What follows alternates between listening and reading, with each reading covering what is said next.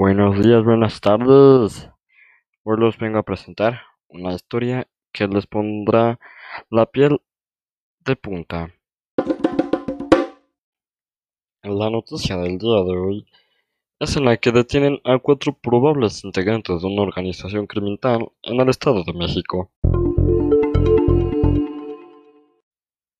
Elementos de la Secretaría de Seguridad, agentes de Fiscalía General de Justicia del Estado de México y la Policía Municipal detuvieron a cuatro masculinos por su probable responsabilidad en los delitos de extorsión y robo de, violencia.